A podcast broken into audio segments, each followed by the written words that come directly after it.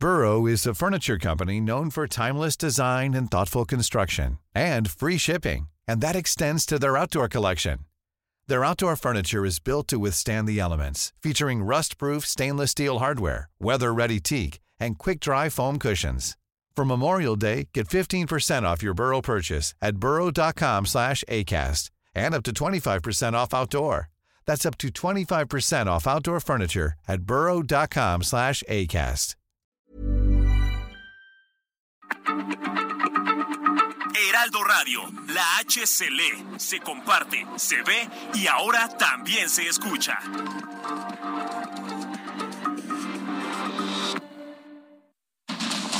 Inicia. Heraldo Noticias de la tarde con Jesús Martín Mendoza. En Heraldo Radio.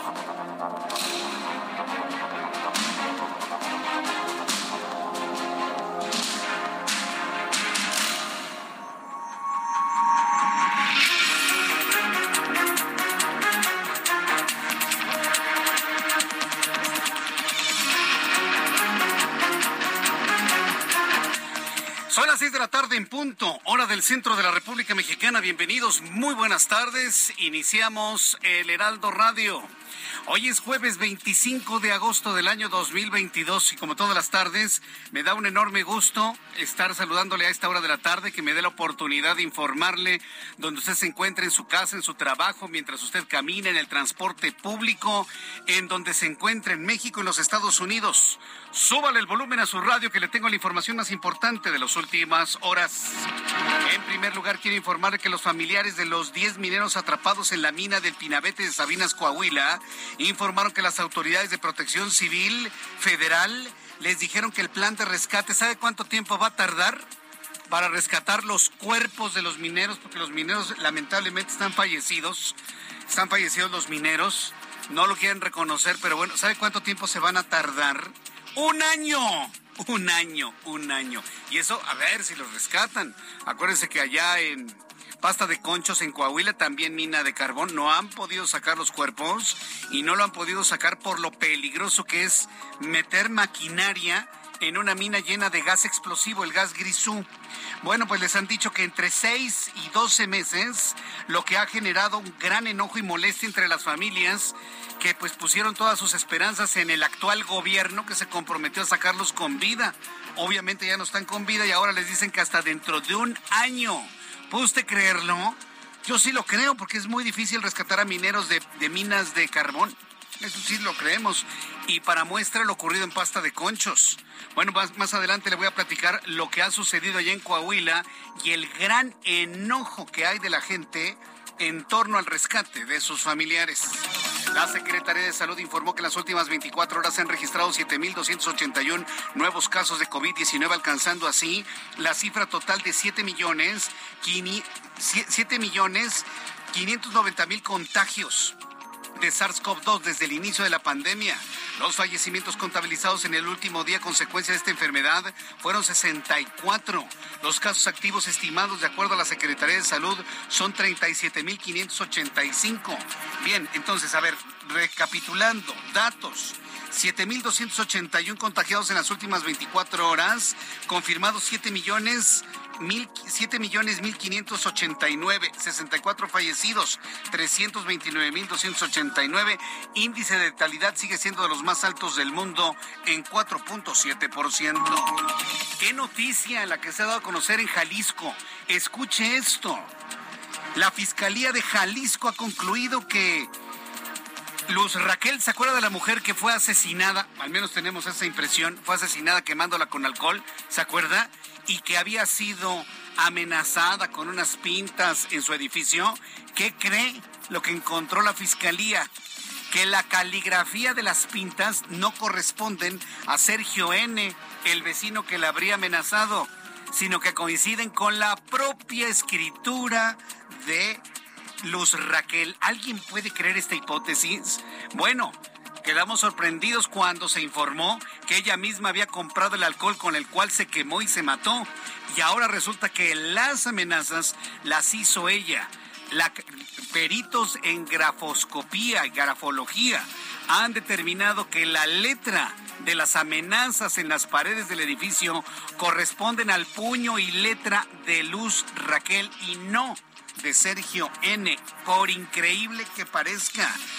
Así que bueno, pues le voy a tener todos los detalles de lo que ha dado a conocer la Fiscalía de Jalisco y yo le invito para que me diga si cree o no cree usted en la hipótesis Escríbame a través de Twitter, arroba Jesús Martín MX, y a través de YouTube en el canal Jesús Martín MX. También le informaré esta tarde que la Fiscalía de la Ciudad de México dio a conocer que abrió una carpeta de investigación por presunto delito de homicidio culposo por el caso del fallecimiento de un jefe de estación de la línea 2 del metro que fue atropellado por un convoy, muerte que las autoridades habrían catalogado como un suicidio.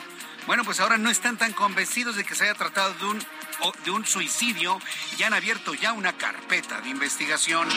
Se informó que el Consejo Nacional para Prevenir la Discriminación, el CONAPRED, ha emitido una recomendación que plantea que se respete a los alumnos su elección en el cabello al interior de los planteles. Es decir, niños y jóvenes podrán llevar el cabello largo, de colores o de un solo color de fantasía si así lo desean y se les debe permitir el acceso. Están mal, señores de CONAPRED.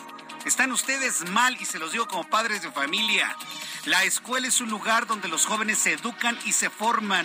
Ya si después en la vida quieren parecer payasos, bueno, pues eso ya es una elección personal. El querer ser payasos, pero mientras dentro de la escuela se deben seguir las reglas de formación y de educación. ¿Qué estamos haciendo con la juventud mexicana? ¿Qué estamos haciendo? Parece que los únicos mexicanos que se van a salvar de tanta tontería educativa que están pensando son los niños y niñas de escuelas privadas. Parece que nada más los niños, que es el 5% de los educandos de escuelas privadas, se van a salvar de tanta estupidez educativa que se está planteando en este momento. Adoctrinamiento comunista en este proyecto que se anunció hace unos días y ahora dejarlos que se vistan como payasos.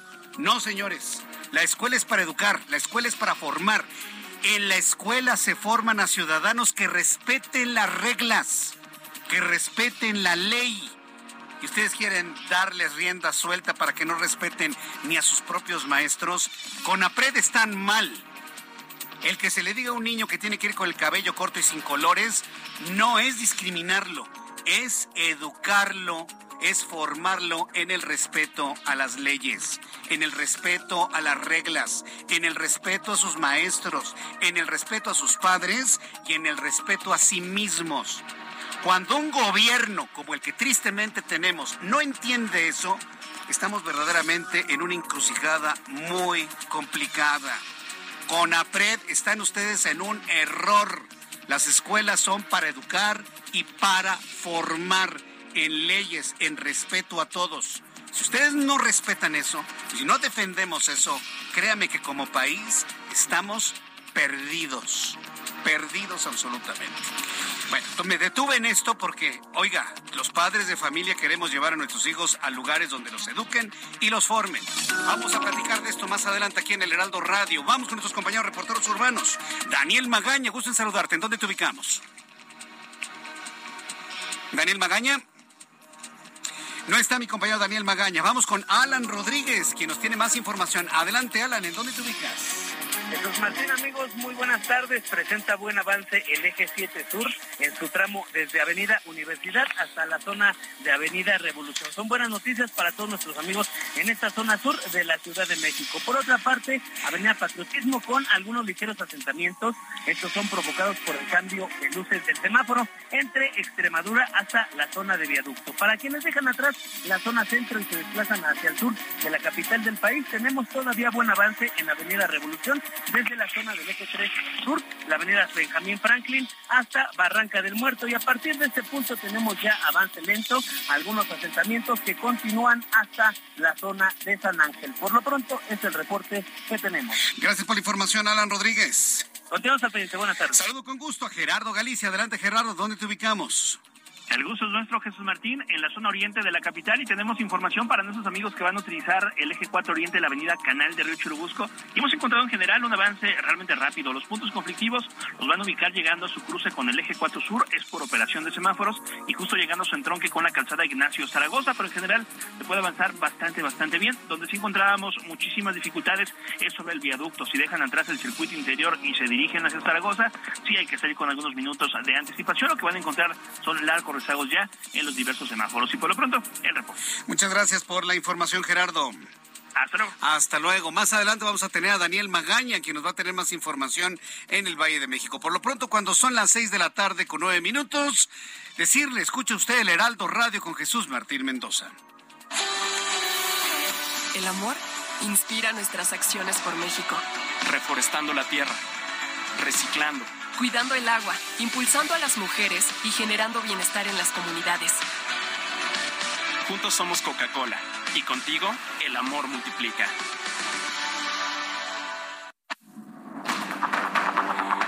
El amor multiplica, sin duda alguna, y como ya le he platicado, vamos a estar conversando con nuestros amigos de Coca-Cola para conocer todas sus acciones precisamente a través del amor en la salvaguarda del agua, del aire y de la tierra. No se lo vaya a perder, se lo voy a tener más adelante aquí en el Heraldo Radio. Bien, son las seis de la tarde con diez minutos. Vamos a revisar lo que sucedía un día como hoy en México, el mundo y la historia. Abraham Arreola. Amigos, bienvenidos. Esto es un día como hoy en la historia, 25 de agosto, 1609. En la República de Venecia, Galileo Galilei presenta y demuestra su primer telescopio ante el Senado. 1989, Kentaro Miura junto a John Animal publican el primer capítulo del histórico manga Berserk. 2011, en Monterrey, sicarios atentan en el Royal Casino provocando 52 muertes. 2012, la nave espacial estadounidense Voyager 1 se aleja a la distancia de 121 unidades astronómicas y abandona el sistema solar, convirtiéndose así en el primer objeto creado por el hombre en alcanzar el espacio interestelar. Y por si estaban con el pendiente, en Argentina es el Día del Peluquero. Amigos, esto fue un día como hoy, ya lo saben en la historia. Muchas gracias. Gracias.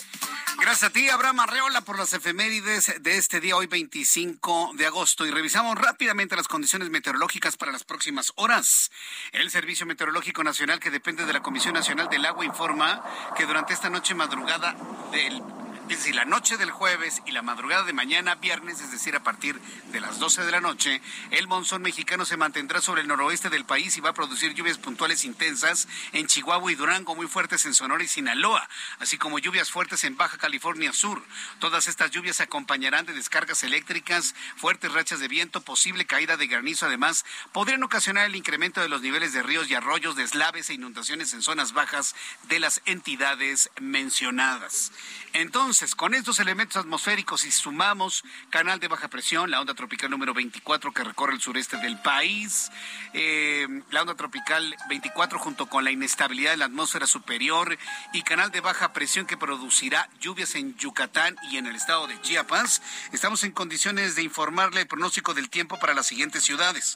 Amigos que nos escuchan en Guadalajara, Jalisco, a través del 100.3 de FM, 17 la mínima, máxima 30, en este momento 28 grados, hace calorcito allá en Guadalajara, en Monterrey, muy nublado, puede llover ya en los próximos minutos, mínima 23, máxima 33, 31 en este momento, en donde llueve a cántaros, es en Mérida, Yucatán, 24 grados la temperatura, mínima 22, máxima 33, Mérida para andar en chamarra, ¿eh? digo, si tomamos en cuenta que en promedio la temperatura de siempre es de 37, 38 grados, con 24 andan en chamarra en la Blanca Mérida, Cuernavaca, Morelos, mínima 16, máxima 26, en este momento 26 grados, en Hermosillo, Sonora, mínima 27, máxima 37, y aquí en la capital del país. El termómetro en este momento está en 24, muy agradables grados en este momento, medianamente nublado, podría llover después de las 9 de la noche, la mínima 13 para mañana al amanecer y la máxima 26 grados Celsius.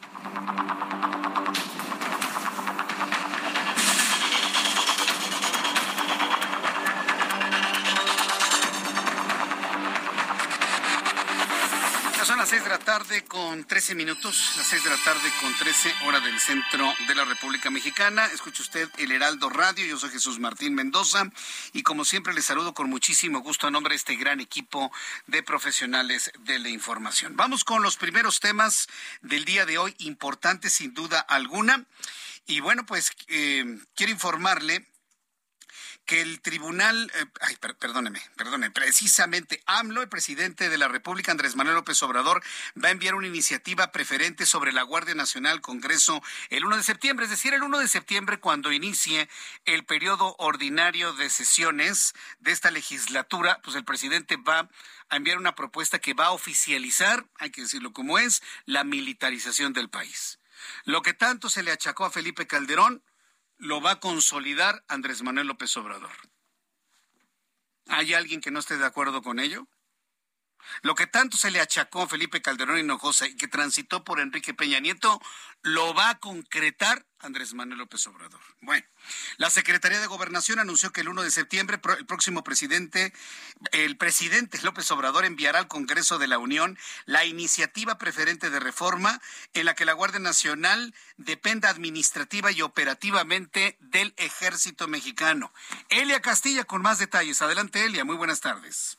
Muy buenas tardes, Jesús Martín, te saludo con mucho gusto aquí al auditorio. Bueno, pues así es, como bien lo señalas, el eh, presidente Andrés Manuel López Obrador enviará el primero de septiembre cuando inicia el periodo ordinario de sesiones, pues aquí a la Cámara de Diputados una iniciativa preferente a fin de pasar la administración de la Guardia Nacional a la Secretaría de la Defensa Nacional. Esto lo adelantó el secretario de Gobernación, Adán Augusto López, quien aprovechó para decirle a la oposición que se queden con su moratoria toda vez que esta propuesta no requiere de mayoría calificada para ser aprobada. Jesús Martín, se trata de eh, diferentes reformas a leyes secundarias, entre ellas, bueno, pues está la ley de la Administración Pública Federal, la ley de la Guardia Nacional, la ley del Ejército y Fuerza Aérea Mexicanos y la ley de ascensos de las Fuerzas Armadas. Esta, esto fue parte del adelanto que dio el secretario de Gobernación durante la reunión plenaria de la fracción parlamentaria de Morena aquí en la Cámara de Diputados. Pero te invito a que escuchemos parte de lo que comentó el secretario a los legisladores.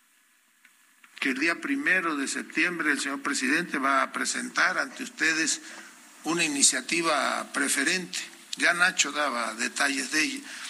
En materia de Guardia Nacional y Seguridad Pública, se trata de proponer reformas a la ley orgánica de la Administración Pública Federal, a la ley de la Guardia Nacional, a la, a la ley del Ejército y Fuerza Aérea Mexicanos, a la ley de ascensos de las Fuerzas Armadas de México, para garantizar que ese pues eje también del proyecto de transformación de este país, que es dotar a México de una institución que sea efectiva en los tiempos tan difíciles que enfrentamos, que sea capaz de garantizar la seguridad en la persona y bienes de todos los ciudadanos.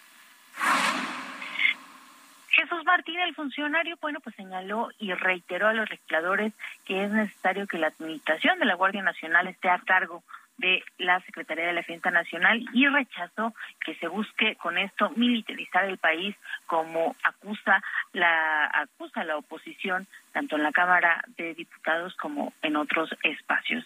Te comento que el secretario de Gobernación, bueno, pues fue uno de los eh, pues de los presidenciables que fue eh, respaldado por algunos diputados aquí en la Cámara de Diputados al grito de presidente, presidente, por supuesto en apoyo a su eventual postulación como el candidato presidencial de Morena para las elecciones de 2024. Este es el reporte que te tengo. Muchas gracias por la información, Elia. Muy buenas tardes. Hasta luego, buenas tardes. Y es que le están gritando a Dan Augusto López Hernández, secretario de Gobernación, presidente, presidente. Y así como van las cosas, así como van las cosas, Adán Augusto López va a ser el próximo presidente de México, así como lo oye. No, yo, sinceramente no, no veo a la jefa de gobierno, aunque bueno, ella está adelante en las preferencias, pero si hay alguien que le garantiza a Andrés Manuel López Obrador una fidelidad absoluta, absoluta y cero independencia en pensamiento, es Adán Augusto López. Sí, porque yo sí he visto datos de una independencia ideológica y de decisiones en Claudia Sheinbaum. Lo vimos en la, en la pandemia, por supuesto. Y también se le ve esa independencia ideológica a Marcelo Ebrard.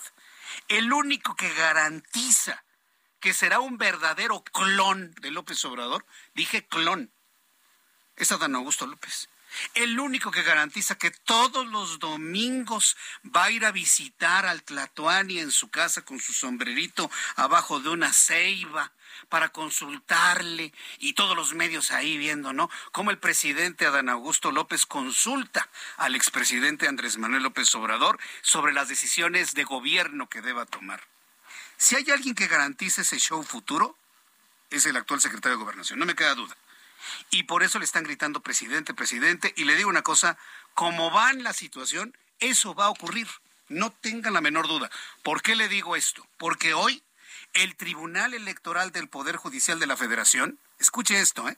y suban el volumen a su radio, el Tribunal Electoral del Poder Judicial de la Federación ha determinado que los funcionarios públicos Adán Augusto López, Claudia Sheinbaum, Marcelo Ebrard, no han incurrido en actos de campaña y les ha dado luz verde para participar en eventos públicos políticos de su partido sin ser sancionados.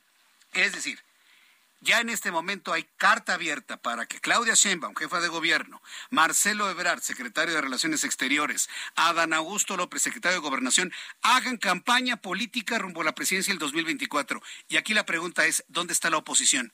Está la oposición total y absolutamente rebasada con esto.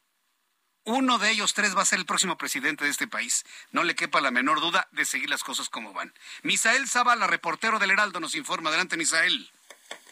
Así es, Jesús Martín, pues hoy la sala regional especializada del Tribunal Electoral del Poder Judicial de la Federación, por instrucciones de la sala superior, concluyó que las denominadas corcholatas, es decir, los aspirantes presidenciales de Morena, Adán Augusto López Hernández, Claudia Sheinbaum y también Marcelo Ebrard, realizaron expresiones genéricas y no para posicionarse como posibles candidatos presidenciales al participar en actos eh, de campaña de Morena en las pasadas elecciones de Aguascalientes, Durango, Quintana Roo, Oaxaca y Tamaulipas. Esto quiere decir que ninguno de estos funcionarios ha incurrido en actos anticipados de campaña y, como bien lo comentas, pues les dio luz verde para seguir haciendo actos proselitistas sin que sean sancionados y también sin que eh, pues haya algún impedimento en este sentido. Los magistrados votaron por unanimidad para rechazar que los funcionarios incurrieron en actos anticipados de campaña. Por ejemplo, la jefa de gobierno de la Ciudad de México, Claudia Sheinbaum, realizó expresiones a favor de candidatos en las elecciones de este año y no en lo personal, ni como posible candidata presidencial. En cuanto al canciller Marcelo Ebrard, los magistrados indicaron que expresó en los actos de campaña en los estados frases sobre su ideología política y no como un posible aspirante presidencial. También sobre el secretario de Gobernación, Adán Augusto López Hernández, los magistrados de la sala regional resolvieron que no, hizo no usó recursos públicos ni tampoco propaganda electoral con fines de promoción personalizada al participar en actos proselitistas de Morena en el estado de Hidalgo específicamente. Los magistrados indicaron que las manifestaciones de los aspirantes presidenciales de Morena son absolutamente legales y por esto pues las, pueden seguir haciendo, aunque sí les advirtieron que eh, pues tengan cuidado con estas expresiones siempre y cuando no digan que, bueno, son candidatos presidenciales, ellos pueden seguir hablando y pueden seguir también expresando, digamos, posturas sobre su ideología política. Esto lo resolvieron los magistrados de la sala regional especializada, que son tres magistrados. Los tres se, expusieron sus eh, pormenores, votaron por unanimidad por este proyecto y ahora pues ya la sala eh, superior del Tribunal Electoral del Poder Judicial de la Federación está ya enterada de esta resolución al respecto, Jesús Martín. Correcto, pues muchas gracias por la información, Misael Zavala. Gracias, Jesús Martín. Buenas tardes. Hasta luego, muy buenas tardes. Mire, ¿qué más quisiera yo poderle dar información de cuál es la otra parte de la moneda? ¿Qué más quisiera yo poderle decir en un, en un espíritu del equilibrio informativo? Mientras tanto, las corcholatas de la oposición o las de enfrente dijeron esto, hicieron lo otro, anunciaron que van a tomar la decisión del tribunal para también hacer campaña. ¿Quién es él o los candidatos o corcholatas, como ya les llaman de manera despectiva, del PAN, del PRI, del PRD, ¿quién? ¿Quién? Cuando vemos a los propios dirigentes de los partidos que parece que ya no se van a aliar, ya no van a tener alianza, una alianza que se ve, se visualiza hacia el futuro rota, cuando los propios dirigentes quieren ser los candidatos a presidentes, cuando la mentalidad está más preocupada en la ideología del partido, en la agenda propia o personal, más que en la agenda de país, no hay remedio. Por eso le digo, si las cosas van como hasta el día de hoy, el próximo presidente de México va a emanar de Morena y va a ser Adán Augusto, o Claudia, o Marcelo, uno de los tres, no le quepa la menor duda. Así como van las cosas. Y la pregunta es, ¿dónde está el PAN? ¿Dónde está el PRI? ¿Dónde está el PRD? ¿Dónde está el movimiento ciudadano? Están totalmente rebasados. Y lo tengo que decir con todo el dolor de la falta de equilibrio político en este país. Mensajes y regreso. Escucha las noticias de la tarde con Jesús Martín Mendoza. Regresamos. Heraldo Radio, con la H que sí suena y ahora también se escucha.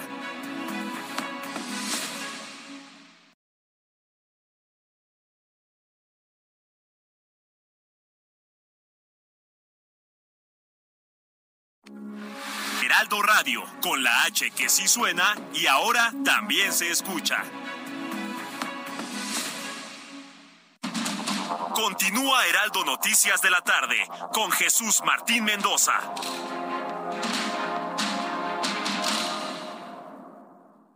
El cine a solo 29 pesos. Increíble, ¿cierto? Este 5, 6 y 7 de septiembre llega la fiesta del cine. Ven a Cinépolis y disfruta todas las películas en cartelera a precio especial. Además de increíbles precios en dulcería. Celebremos la fiesta del cine en Cinépolis. Cada minuto de cada día, la Marina custodia y protege lo más valioso que tenemos, nuestra gente. Con el Plan Marina, trabajamos sin cesar en la prevención, auxilio y recuperación en caso de emergencias o desastres naturales y ambientales. Así, cuidamos tu bienestar y la riqueza de nuestros mares y costas para conservar el presente y el futuro de México. La Marina cerca de ti. Secretaría de Marina, Gobierno de México.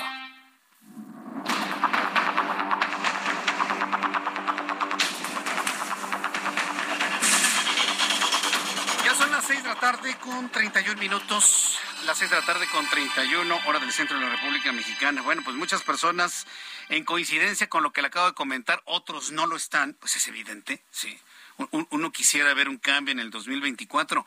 Pero así como están las cosas, ese Tribunal Electoral del Poder Judicial de la Federación, que inclusive nosotros como ciudadanos estamos promoviendo que sea defendido, al igual que el Instituto Nacional Electoral, para que en una intentona no lo desaparezca la actual administración. Ese mismo tribunal hoy le está dando luz verde para que los, las corcholatas, como despectivamente les dice el presidente a sus propios compañeros, puedan hacer campaña los fines de semana, como se les venga en gana. Eso,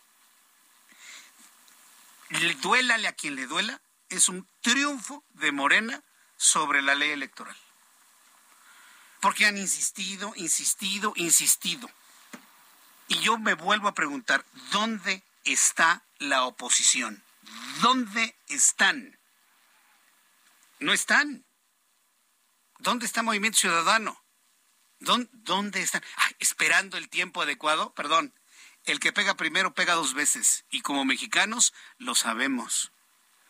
Es una verdadera Ya deberíamos de tener en este momento a todos los de la oposición diciendo yo también voy a hacer campaña y donde vaya Claudia, donde vaya Dan, donde vaya Marcelo, ahí voy a estar yo. ¿Por qué no existe un hombre o una mujer que esté respondiendo en ese nivel? A donde vayan, iré yo. Hasta les tenemos que dar las la, la- estrategia de campaña o qué. Es sorprendente. No sé si me sorprende más lo que ha logrado Morena o la apatía que muestran los partidos de la oposición. La apatía o el miedo. Que me lo digan. ¿Es apatía, es miedo o es qué? Y que no me vengan con que estamos respetando los tiempos electorales. Ya el tribunal les ha dado luz verde. Aprovechen ustedes también, señores. Ay, pero pues ni modo. Eso es lo que hay finalmente. En otras noticias, vamos directamente hasta Coahuila. Hay consternación en Coahuila porque no se visualiza en el corto plazo el rescate de los cuerpos de los mineros atrapados en esta mina de carbón en Sabinas, Coahuila. Un grupo de familiares de los 10 mineros atrapados en la mina El Pinabete en Sabinas, Coahuila, informaron que la directora nacional de Protección Civil, Laura Velázquez, les informó que el plan de rescate va a tardar entre seis meses y once meses, posiblemente hasta un año, lo que ha generado gran enojo, gran molestia en los familiares al recibir esa explicación. Alejandro Montenegro es nuestro corresponsal en Coahuila y nos informa. Adelante, Alejandro.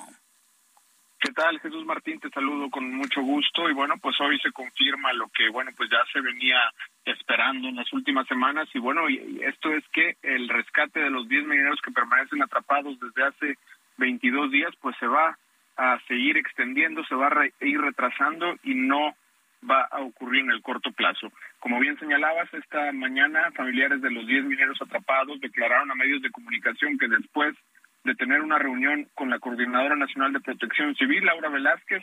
Ella les dijo que la opción más viable para el rescate de los trabajadores atrapados es la construcción de un tajo a cielo abierto. Sin embargo, esto va a tardar, eh, según les dijo la propia Coordinadora de Protección Civil, entre seis y once meses. Lo que, bueno, pues eh, sin duda fue eh, rechazado por parte de los familiares. No aceptaron esta propuesta, ninguno de los familiares estuvo de acuerdo y ellos exigen que se busque una opción que tarde menos tiempo, porque bueno, pues señalan que eh, eh, aunque aunque a pesar de que ya han pasado ya tres semanas, bueno, pues seis meses u once meses, pues agota las posibilidades de encontrarlos con vida, entonces bueno, pues ellos rechazan esta situación, también acusaron que bueno, pues el gobierno federal los ha traído con mentiras, pues les dijeron que se taponearía para eh, evitar la filtración de agua al Pinabete eh, y no ha ocurrido esto. Entonces, bueno, pues ellos dicen que son estrategias que está ah, eh, haciendo el gobierno federal. Señalaron que se ha empezado a retirar maquinaria, que por las noches se suspende la extracción de agua y dicen que esto es con el objetivo de cansar a los familiares para que se retiren de la zona. Entonces, bueno, pues ellos exigen que el presidente López Obrador intervenga, que visite nuevamente la zona con un plan que tarde menos tiempo que el que les dieron hoy y que, bueno, pues ellos han definitivamente rechazado, Jesús. Eh, eh, dinos con toda claridad, ¿los eh, mineros están vivos todavía ahí abajo? Bueno, pues ah, es algo algo que no podría afirmar, sin embargo, yo creo que las posibilidades son mínimas, por no decir nulas, de que todavía estén con vida, me parece que Sí, digo, tomando en cuenta experiencias pasadas, accidentes, pues no mediatizados, eh, pues ya llevan muchos días ahí sin aire, sin agua, sin alimento, y luego que digan que van de seis meses a un año es porque ya están dando por entendido que están fallecidos los mineros, ¿no? Hablar de seis meses, de un año, ¿no?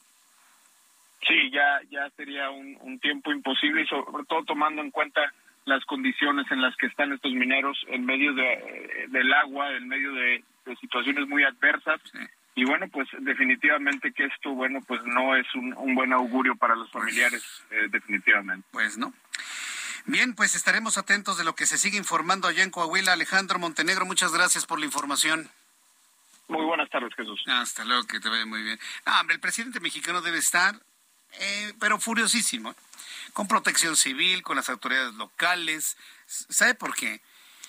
Porque este asunto de no haber podido rescatar a los mineros de Sabinas, Coahuila, en primer lugar le rebota con una promesa no cumplida de rescatar los cuerpos de pasta de conchos.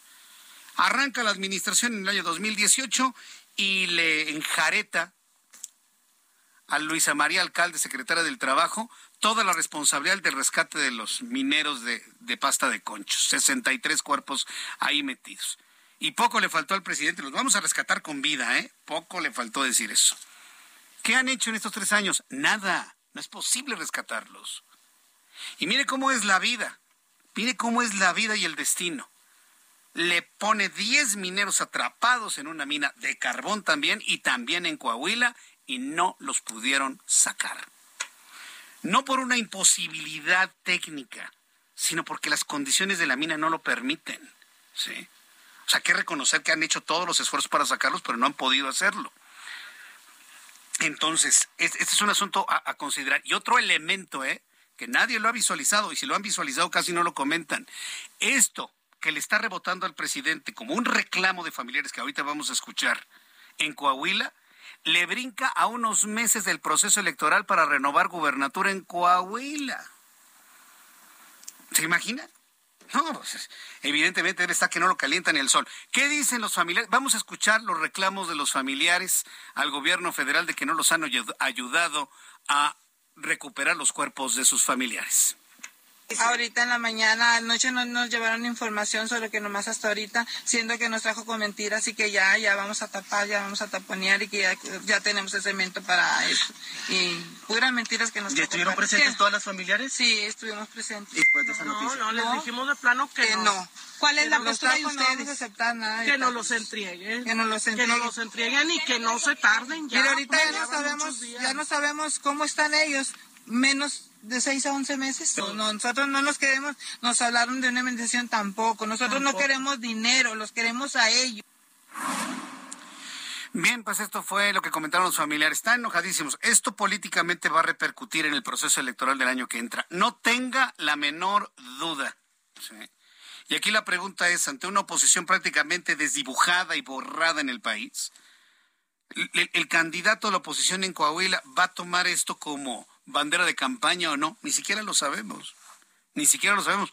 Pero que esto va a tener un efecto en la preferencia electoral el año que entra, no tenga usted la menor duda.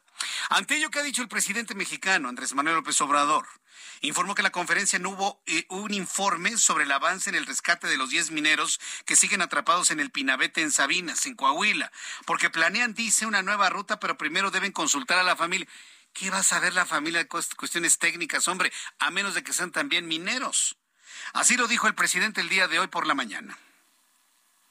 Eh, no se informó hoy sobre lo de la mina, este, porque se está haciendo una consulta con los padres, digo, con los familiares de los mineros atrapados. Hay eh, un plan de rescate y no se quiere eh, iniciar nada sin el consentimiento de los familiares. Entonces, hoy se les va a presentar el plan y eh, se les va a pedir su consentimiento. Bien, pues es la voz del presidente mexicano Andrés Manuel López Obrador en la mañanera. Bueno, eh, abro paréntesis. ¿Escuchó usted la voz del presidente? ¿Escuchó usted la voz del presidente? Está mormado, ¿verdad? Tiene como gripa. Hay que estar atentos, ¿eh? a ver si no le brinca COVID. Pero sí, se, escuchaba mormado, se escuchaba inflamado en su laringe. Y bueno, pues estaremos atentos de, su estado de salud. Regresando a lo comentado, ¿se dio cuenta lo que plantea el presidente de la República? A ver, imagínese que usted es papá de un muchacho que está abajo ahí en, el, en la mina y llega Protección Civil para consultarle oiga, ¿qué quiere que hagamos, eh? ¿Y usted qué va a responder? Pues que saquen a mi hijo. ¿Se da cuenta del despropósito? ¿Qué le van a consultar a un padre de familia? Ayúdeme a sacarlo. Pero ¿cómo quiere que lo hagamos? ¿Con un túnel, con dos túneles, con una cápsula? ¿Cómo, cómo que no va a saber el papá? O la mamá, o la esposa, o la novia, o los hijos si tienen a sus padres ahí. ¿Qué le van a consultar a los padres de familia? Solamente que lo saquen, presidente, que lo saquen de la mina. Estaremos atentos para lo que, eh, lo que digan los familiares el día de mañana. Seis de la tarde con 42 minutos, hora del centro de la República Mexicana. Otra noticia que nos ha dejado literalmente, como decimos en México, con el ojo cuadrado. La hipótesis que ha planteado la Fiscalía del Estado de Jalisco en el caso de Luz Raquel, ¿se acuerda de esta mujer que fue asesinada con alcohol, que la quemaron y que previamente había sido amenazada por un vecino y que le escribieron, te vas a morir, machorra, le escribían ahí en las paredes de su, de su edificio? Pues, ¿qué cree que encontraron? Si usted no lo sabía. La Fiscalía de Jalisco informó que las pintas, estas pintas de las amenazas, las hizo Luz Raquel ella misma. Expertos grafólogos descubrieron que la letra en las pintas de los muros corresponde a la tipografía, letra e intención de escritura de la propia mujer muerta Luz Raquel. Y han descartado que esas pintas las haya hecho el hombre Sergio N., que estuvo detenido como presunto responsable de su asesinato. Primero nos dijeron que ella compró el alcohol, luego nos dijeron que ella misma se roció el alcohol y se prendió fuego. O nos dicen que ella solita se hizo las propias pintas. La Fiscalía de Jalisco pues ha dado a conocer esta información ante el asombro de la opinión pública en Jalisco y en todo el país. Mayeli Mariscal, en nuestra corresponsal en Guadalajara, Jalisco, ¿qué hipótesis que ha sorprendido al país entero? Mayeli, bienvenida, buenas tardes. Muy buenas tardes, pues así es, esta hipótesis se suma a la que dijo el fiscal el pasado 21 de julio, el fiscal Luis Joaquín Méndez Ruiz, señaló que, bueno, Luz Raquel ah, se había autoagredido luego de presentar videos donde ella compraba el alcohol y también el encendedor. El día de hoy, pues presentan este informe de avances, que por cierto fue a través de un video publicado en sus redes sociales, es decir, no se permitió acceso a medios de comunicación y solamente a través de este video pues se presentaron los resultados de la perito grafóloga Quetzali Mesa. Ella eh, pertenece al personal del Instituto Jalisciense de Ciencias Forenses en donde explicó que se analizó tanto la letra de Sergio N., el vecino de Luz Raquel, y el cual pues había ejercido en diversas ocasiones violencia en contra de ella, y también eh, por parte del Ministerio Público se entregaron algunos textos para poder revisar eh, pues los trazos de Luz Raquel y vamos a escuchar parte del informe que dio la grafóloga. Al analizar la escritura plasmada en los muros y la escritura de Luz Raquel remitida por el agente del Ministerio Público, se encontraron suficientes similitudes gráficas para determinar que corresponden al mismo origen gráfico. Así es que bueno, pues ahí lo que determina la peritografóloga y por, por cierto, Sergio N. el día de hoy ya abandonó el penal de Puente Grande. Él estaba recluido eh, pues bajo una sentencia de lesiones por una agresión que realizó en contra de Luz Raquel eh, meses antes, o bueno, un mes antes al menos, el 5 de mayo, que derivó en esta denuncia de agresión y que las autoridades pues no actuaron en su momento. Él ya obtuvo su libertad pagó eh, una reparación de daños por un monto de aproximadamente 15 mil pesos a la madre de Luz Raquel por concepto de reparación de daños y pues bueno, por lo pronto esos son los avances en este caso. Estamos sorprendidos, no, no, no sabes la cantidad de comentarios que me han llegado sobre esta hipótesis. Imagino que allá en Jalisco también la opinión pública no cree en la misma. ¿Hay alguna reacción por parte de la Fiscalía ante esta incredulidad que ha generado su más reciente informe, Mayeli? Pues hay que recordar que bueno, la atracción de este caso será por la por parte de la Fiscalía General de la República en los próximos días. Espera que estén entregando la Fiscalía Estatal la carpeta completa con todos los indicios y las hipótesis que se han recabado. Decía el fiscal Luis Joaquín Méndez Ruiz que continuarán eh, colaborando y bueno, por parte de la opinión pública, sin duda se hace pues una vez más este eh, este punto que está emitiendo la fiscalía como una un llamado más a revictimizar a Luz Raquel y pues lejos de avanzar en las investigaciones se están dando a conocer eh, pues estas hipótesis que forman parte de una carpeta de investigación investigación que continúa abierta. Correcto, bueno, pues estaremos muy atentos de la atracción que haga de este caso la Fiscalía General de la República. Muchas gracias por esta información. Mayeli Mariscal. Seguimos al pendiente. Buenas tardes. Hasta luego, que te vea muy bien. Qué caso, ¿eh? Hay quienes no creen evidentemente en esto. Hay quienes no creen evidentemente en esto. Pero bueno, estaremos atentos de lo que diga la Fiscalía General de la República. Nada más un último apunte. Si hay peritos grafólogos buenos en el mundo, son los mexicanos. ¿eh? Ahí sí debo reconocer que los peritos grafólogos mexicanos son de lo mejor que hay en el mundo. ¿eh? Ahí sí tenemos que reconocer las cosas. Son las seis con cuarenta y siete, las seis de la tarde con cuarenta y siete minutos, hora del centro de la República Mexicana. Tengo en este momento comunicación con Mauricio Tabe, él es alcalde Miguel Hidalgo. Y es que en la Ciudad de México el alcalde Miguel, de Miguel Hidalgo, Mauricio Tabe, pidió al Instituto de Vivienda, el INVI, que se aclare la situación que se vive en la unidad habitacional Ciudad del Bienestar, que habría sido construida en Tacubaya sobre una mina. Estimado Mauricio Tabe, bienvenido al Heraldo Radio. ¿Cómo estás? Bienvenido. Buenas tardes. Muy buenas tardes, Jesús. Muy preocupados porque eh, al parecer se construyó una unidad habitacional eh, por encima de una caverna y había y hay incertidumbre sobre el riesgo. No queremos alarmar, pero tampoco queremos ser eh, negligentes y, decir que no pasa nada. Y hemos pedido al INDI que construyó esa unidad y a la constructora que informe si sabían de la mina, segundo, qué hicieron en caso de que supieran de la mina, y tercero, que exhiban el dictamen de seguridad estructural que garantice que los vecinos no están en riesgo, porque cuando fuimos nosotros hace un par de meses a la zona de Tacubaya nos encontramos con una caverna de 36 metros, de 30 metros de largo, alrededor de 6 metros de profundidad y con una bóveda de 2 metros de altura. Entonces, ¿Qué, resultó ahí? ¿No se hicieron los trabajos eh, de mecánica de suelos necesario para poder determinar esa peligrosidad? No, no sabemos. Esta obra se entregó el año pasado y le pedimos a la Secretaría de Protección Civil que nos entregara un estudio sobre el riesgo. Nos entregaron un documento que informaba que se advertía que la mina corría por debajo de la unidad habitacional de más de 185 viviendas. Entonces, imagínate que hayan construido la unidad y no le hayan informado a la jefa de gobierno de la existencia de unas cavernas. ¿Sabes qué preocupación tengo que por las prisas de entregar antes de las elecciones hayan decidido pues engañar a la jefa de gobierno y decirle no, no hay ni nada y hay que terminarla rápido por las elecciones? Pues como está la preocupación de los vecinos, lo único que le pedimos al INPI y a la constructora es que informen qué hicieron para minimizar el riesgo de la mina. Ya es todo.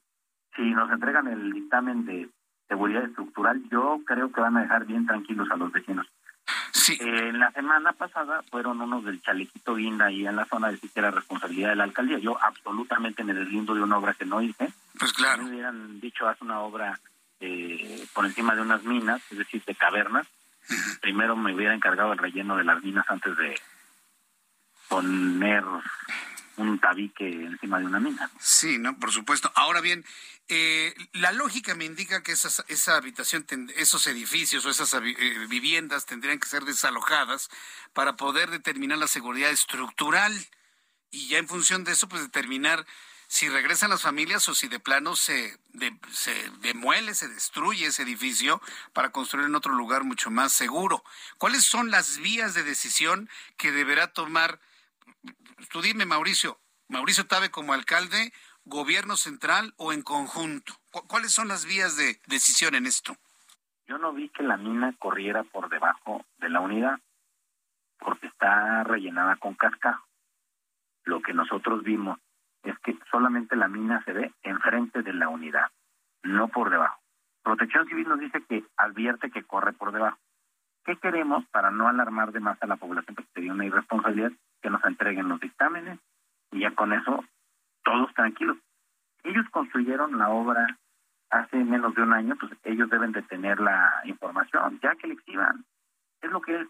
Hace más de un mes le pedimos a INVI que nos entregara la información sobre los trabajos que hicieron para el relleno de la mina y para garantizar la seguridad estructural y la seguridad del cliente. Bien. Si ellos, si ellos tienen un dictamen de un derreo, lo sacan hoy y mañana todos tranquilos. Pero si no lo tienen, empiezan a prender las señales de alerta. ¿Por qué recurrimos a los medios de comunicación? Porque sí tienen que estar enterados de que la responsabilidad, uno, no es de la alcaldía, dos, estamos del lado de los vecinos pidiendo que se activa la información y ojalá sí se tenga la información sobre las acciones que se hicieron para minimizar el riesgo, para garantizar la seguridad. Eso es lo, lo que tenemos que estar segura la en la obra que hizo el gobierno de la ciudad. A ver, eh, quiero ubicar esta, esta ciudad bienestar. Son los edificios que están ahí en esta calle de Héroes de Tacubaya, donde había una ciudad perdida hace algunos años, Mauricio. Ahí en Tacubaya, exactamente. Perdón, perdóname, no te escucho. Si le puedes bajar un poco al volumen de, de la radio, Mauricio, para poderte escuchar mejor. Este, ¿es donde, en la calle de Héroes de Tacubaya, en donde se encuentra? A ver, bueno, vamos a tratar de, mejorar la, comunicación con Mauricio Tabe porque me parece que esto es, esto es importante. Se, han, se han inaugurado varias obras. Mauricio, ya estamos nuevamente en la línea. Te preguntaba si es la unidad que se encuentra en esta calle de Héroes de Tacubaya, en donde había una ciudad perdida, donde había casitas de cartón en esa esquina. ¿Es ahí mismo donde Ahora, nosotros estamos eh, pues de acuerdo en que se haya entregado vivienda. Lo que pedimos es que se entregue la información que asegure que no hay riesgo. Que dejen a la gente tranquila. Sí, preguntaba si es la que se encontraba en Héroes de Tacubaya. Es en esa esquina, ¿verdad? Tacubaya, exactamente. Héroes de Tacubaya. Sí, conozco Conozco la zona, sí, me habían platicado que había casitas de cartón en ese lugar y que acababan de entregar los edificios. Pues verdaderamente sorprendente lo que ocurre en este lugar. Y lo que más me llama la atención son estas acciones de que lleguen los de Chalequito Guinda, como les llamas, y empiecen a decir que la culpa es de la alcaldía. ¿Cómo ha estado esta relación con el gobierno de la Ciudad de México? ¿Va bien? ¿Va más o menos bien? Este, parece que este tipo de acciones se han generalizado en Miguel Hidalgo, Mauricio. Con la secretaria de Protección Civil del gobierno de la ciudad hay una extraordinaria relación y ha sido muy sensible a este tema. Con ella ha sido muy buena, pero no así con quienes trabajan en el área de gobierno que llegan al, pues a malinformar a los vecinos y a decirles que, que nos corresponde a nosotros el relleno de la mina en la obra que ellos construyeron.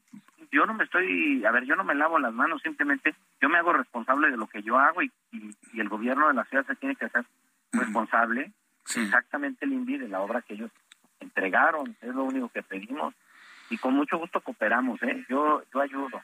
Yo no me, yo no le saco ni les aviento la pelotita. Bien. Pero tenemos que pero tenemos que Sí, Mauricio. saber el grado de riesgo que hay. Bien. Escucha las noticias de la tarde con Jesús Martín Mendoza. Regresamos.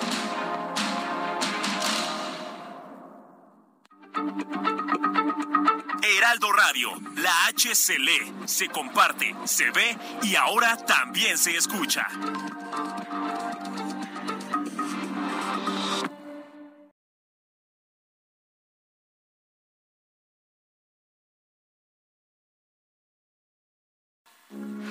Heraldo Radio, con la H que sí suena y ahora también se escucha. Continúa Heraldo Noticias de la tarde con Jesús Martín Mendoza.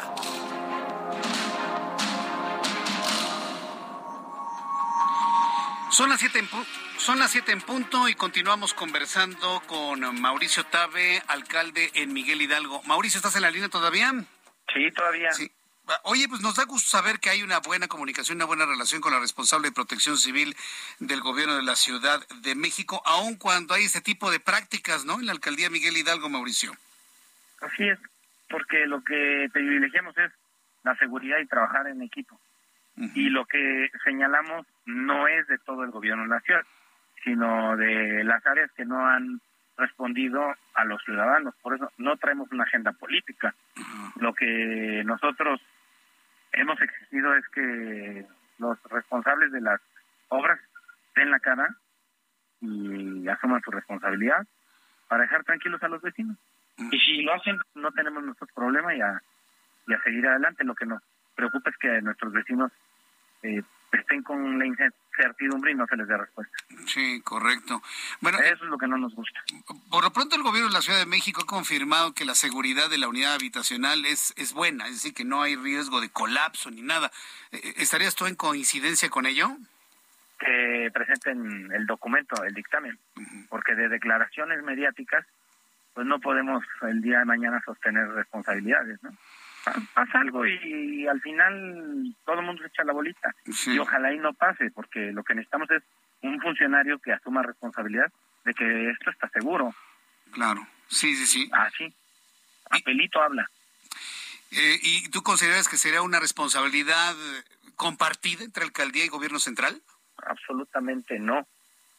Quien hizo la obra tiene que responder. Quien hizo la, la obra y garantizo que todo esté en orden. Muy bien. Activan el documento. Bueno, pues yo deseo que, esta, esta situación pues no, no deteriore, pues hasta donde entiendo una buena comunicación que hay con la, que hay con la jefa de gobierno, Claudia Sheinbaum. sobre todo con la Secretaría de Protección Civil. Y lo que queremos es que los vecinos estén tranquilos, que cuenten con ese documento del INVI y de la constructora, de que están seguros en ese, en ese predio. Por lo demás, el trabajo en la alcaldía, ¿cómo, ha ido durante estos meses? Bien, ¿no, Mauricio? La verdad, yo creo que las cosas bien. ha ido bastante bien en el trabajo coordinado en seguridad. Hoy Miguel Hidalgo es más seguro que hace un año y muchísimo más seguro que hace tres años.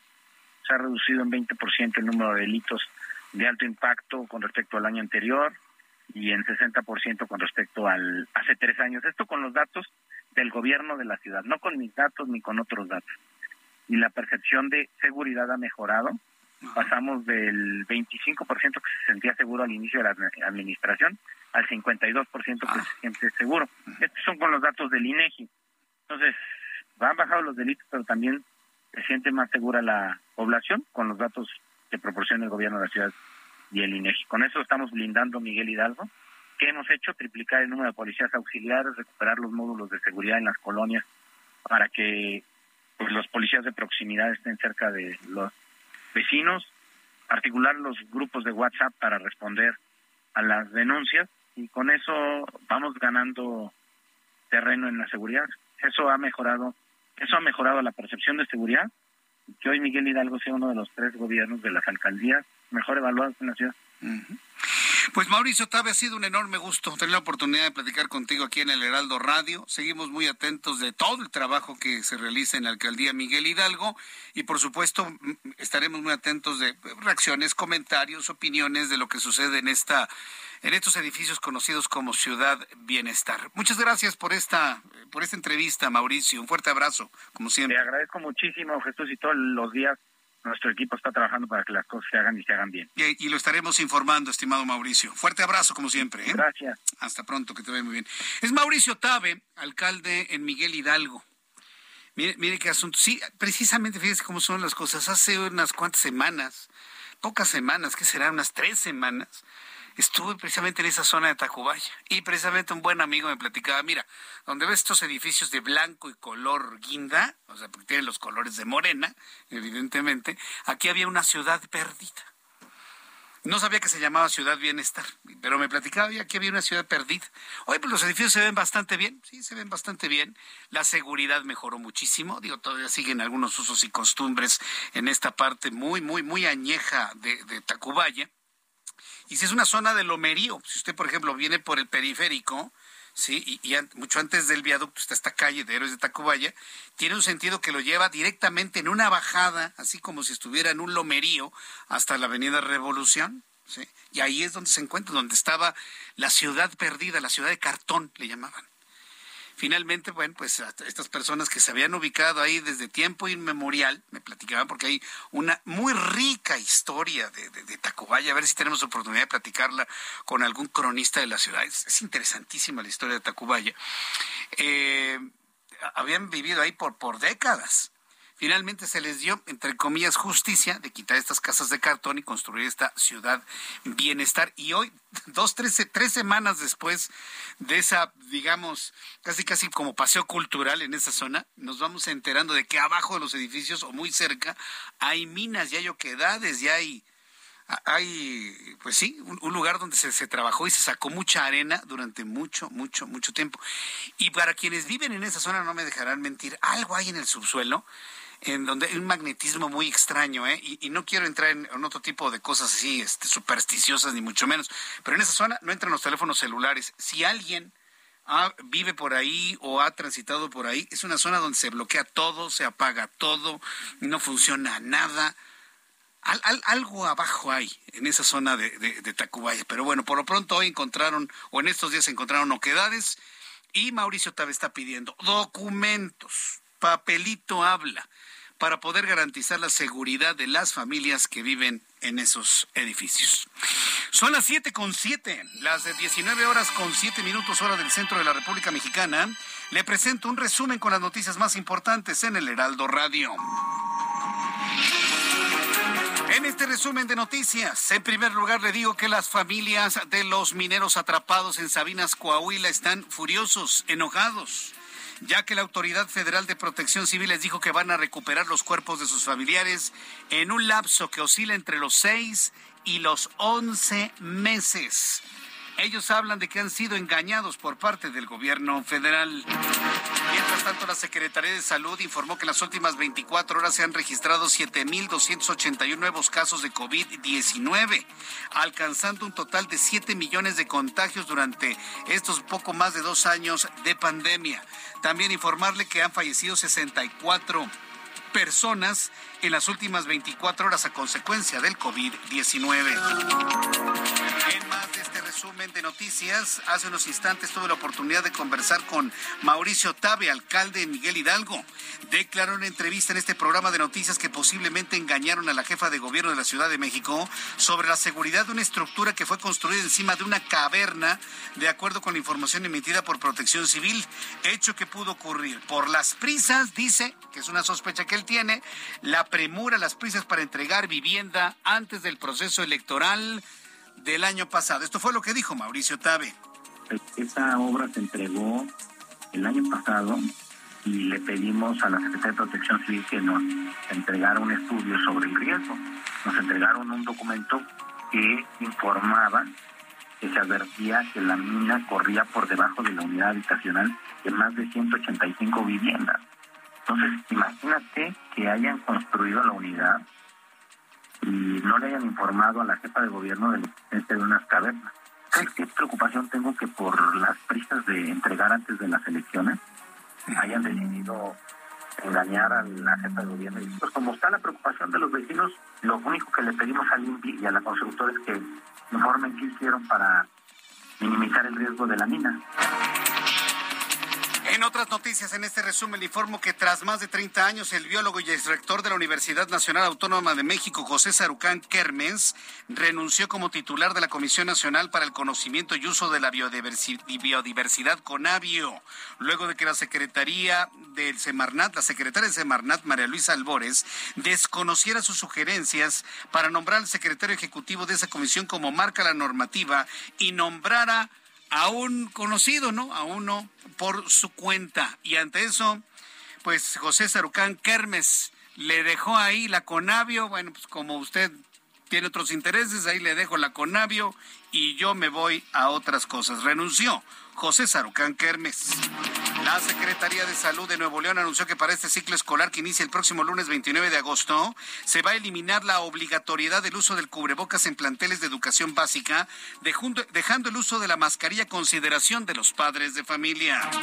Un informe de la organización no gubernamental Prisoners Defenders aseguró hoy que los integrantes de las misiones médicas cubanas que se encuentran en México trabajan en condiciones de esclavitud moderna. Eso ya lo habíamos dicho pero parece que son palabras que se las lleva el viento. Ya sabemos que los cubanos, que ni siquiera son médicos, son técnicos en salud, están trabajando en condiciones de esclavitud moderna y que el 80% del dinero que cobran se queda para el gobierno comunista de Cuba. El Parlamento Europeo dijo que la situación es estremecedora y desentenderse de los derechos humanos no puede ser el precio a pagar por quienes ayudan eh, sanitariamente y dan otro tipo de servicios. Hoy en Europa esto es un escándalo que México se preste a esclavitud moderna con los técnicos en salud provenientes de Cuba. La Organización Internacional Reporteros Sin Fronteras señaló que con un total de 14 periodistas asesinados, 15 en ocho meses en 2022, México vive el año más mortífero para la prensa en toda su historia. Indicó que desde que inició el mandato del presidente Andrés Manuel López Obrador, dice Reporteros Sin Fronteras, se han contabilizado al menos 36 asesinatos de periodistas y dos desaparecidos, las de Jorge Molotzin Central y Pablo Romero Chávez en 2021 en el estado de Sonora. Eso dice Periodistas Sin Fronteras, Reporteros Sin Fronteras. México es el país más mortífero para ejercer el periodismo.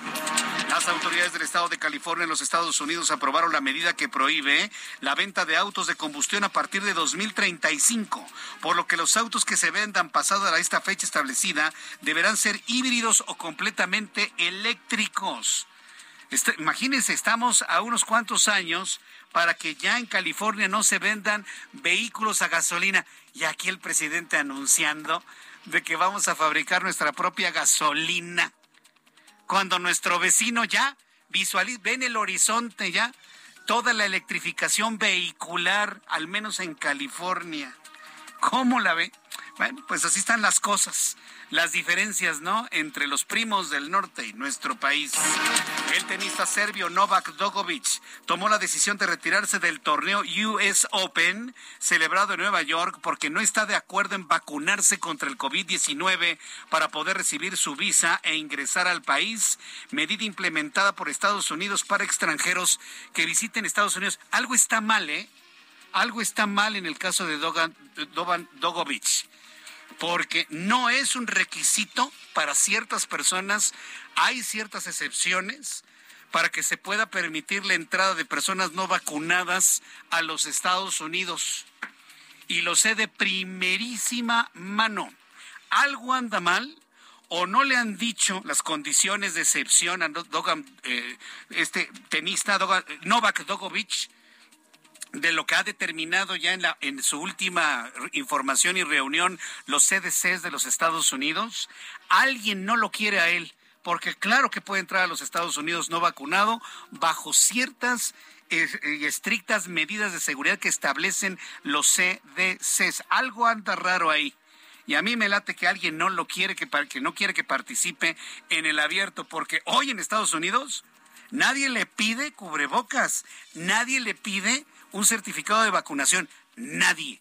En muchas ciudades prácticamente eso está completamente en otro orden. Pero bueno, vamos a ver finalmente qué es lo que se explica sobre ello. Por lo pronto, el tenista famoso en el mundo no irá a Nueva York porque dicen que no quiere vacunarse. En Estados Unidos, un equipo de científicos de Massachusetts Institute of Technology creó un modelo de inteligencia artificial capaz de detectar la enfermedad de Parkinson por medio del análisis de los patrones de respiración. El dispositivo es un conjunto de algoritmos que asemeja una red neuronal capaz de medir el grado de progresión de la enfermedad. Se ve como un enrutado de Wi-Fi que emite señales de radio y analiza el patrón de respiración. Y analizando el patrón de respiración, este equipo puede determinar si la persona está desarrollando esta enfermedad, el Alzheimer, el Parkinson el Parkinson, esta enfermedad que provoca estos movimientos involuntarios en algunas partes del cuerpo. Algunas personas les provoca movimientos involuntarios en manos, en piernas, en la cabeza, en el cuello, manera de tic nervioso. Y bueno, pues esto se puede detectar en la forma en la que se mueve el diafragma cuando usted inspira y aspira. Cuando usted inspira, aspira y exhala interesantísimo lo que hoy se anuncia con esta inteligencia artificial en el Massachusetts Institute of Technology.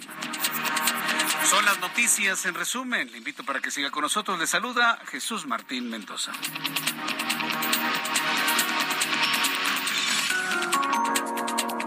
Ya son las 7 con 15, las 19 horas con 15 minutos, hora del centro de la República Mexicana. Vamos con nuestros compañeros reporteros urbanos. Daniel Magaña, ¿en dónde te ubicamos a esta hora de la tarde? ¿Qué tal, Jesús Martín? Muy buena tarde. En la zona de la Avenida Revolución, la incorporación de la Avenida Barranca del Muerto, ya va en aumento esta actividad vehicular a lo largo de Revolución en dirección hacia la zona de San Ángel en cuanto al tránsito vehicular de la zona de la avenida Barranca del Muerto. Bueno, pues algo de carga vehicular, primero para cruzar la zona de la avenida de los insurgentes y un poco más adelante también para poder incorporarse hacia la calle de Minerva. A partir de estos puntos, bueno, pues ya el avance mejora para trasladarse en dirección hacia el circuito interior Río Miscuac o bien poco más adelante a través de esta vía poder incorporarse hacia el eje 8 sur su tramo José María el reporte, Jesús Martín. Buenas tardes. Gracias por la información. Muy buenas tardes, Daniel. Continuamos. Gerardo Galicia, adelante con tu información. Alan Rodríguez, perdóname. Adelante, Alan. Gusto en saludarte. Buenas tardes. Jesús Martín. Amigos, muy buenas tardes. La avenida Río Becerra presenta avance lento para quienes se incorporan desde Patriotismo hasta la zona de viaducto. Presidente Miguel Alemán Valdés. El viaducto con bastante carga hacia la zona oriente, desde la avenida de los Insurgentes hasta la zona de Tlalpan y así continúa hasta el cruce con Churubusco. En el sentido contrario, es decir, hacia el poniente, lateral y carriles centrales de esta vialidad, a partir del cruce con Andrés Molina Enríquez y hasta la avenida de la, de la Revolución, presenta avance a vuelta de rueda. Es el reporte que tenemos. Muchas gracias por esta información, Alan. Continuamos al pendiente. Buenas tardes. Continuamos al pendiente. El reloj marca las 7 con 17 y escuche usted el Heraldo Radio. El amor inspira nuestras acciones por México. Reforestando la tierra, reciclando, cuidando el agua, impulsando a las mujeres y generando bienestar en las comunidades. Juntos somos Coca-Cola y contigo el amor multiplica. Son las 7 con 18, las 7 con 18 horas del centro de la República Mexicana. Ahora que estuve de vacaciones, que estuve en estos días de descanso, tuve la oportunidad de estar en algunas ciudades de los Estados Unidos. Y a mí lo que realmente me sorprendió mucho, si, ya de por sí me sorprende en México, allá en los Estados Unidos, en estas ciudades del estado de Florida, lo que me llamó la atención profundamente es el nivel de obesidad que vive la gente. A mí e, es sorprendente en México. Todos tenemos algún grado de, de sobrepeso, la gran mayoría. Pero ya los grados de obesidad 1, los grados de obesidad 2, son verdaderamente preocupantes y sobre todo en muchas personas que viven en los Estados Unidos. Eh, evidentemente el problema de obesidad es mayor allá en, la Unión Americana. México está en el segundo lugar. México está en primer lugar de infancia con sobrepeso y con obesidad. Algo está sucediendo y tiene que ver con lo que estamos comiendo y se convierte en noticia porque, usted lo sabe, aquí en nuestro país se han hecho mil campañas para poder eh, alentar pues procesos que nos ayuden a eliminar el peso no necesario, a eliminar el sedentarismo propio de los tiempos actuales, eh, el podernos mover, el poder comer de manera más saludable, en fin, muchas, muchas estrategias, pero parece que nada funciona. El problema está dentro de nosotros o está afuera de nosotros. ¿Es la alimentación? Es lo que comemos, son los carbohidratos, son las proteínas, la combinación de, proteínas y carbohidratos lo que está provocando esto, o hay un problema también a revisar dentro del cuerpo humano. Y cuando vemos esto, cuando nos lo preguntamos, inmediatamente llega a nuestra mente el tema del metabolismo. Es que, yo es que tengo metabolismo lento, ¿no? Me, me, como un taco y engordo como si me hubiera comido 30, le dicen algunos, ¿no? Es que es, es genética es genética. A mí me engorda hasta el agua. A mí me engorda hasta respirar, le dicen algunos. Y ya lo dan como por hecho. Pero aquí el asunto es importante eh, plantearlo desde, desde, esta óptica, porque hay que entender cómo funciona finalmente el metabolismo. He invitado al doctor Mario Aquiles, médico cirujano, especialista en medicina familiar, y le agradezco infinitamente que me tome esta comunicación el día de hoy. Estimado doctor Mario Aquiles, qué gusto saludarlo, bienvenido, muy buenas tardes. Gracias, Jesús Martín. Igualmente, buenas tardes. El metabolismo. no pudiste decirlo. Eh, he conocido algo del metabolismo y todos culpamos al metabolismo. A ver, doctor, explíquenos, ¿qué es el metabolismo de una manera sencilla?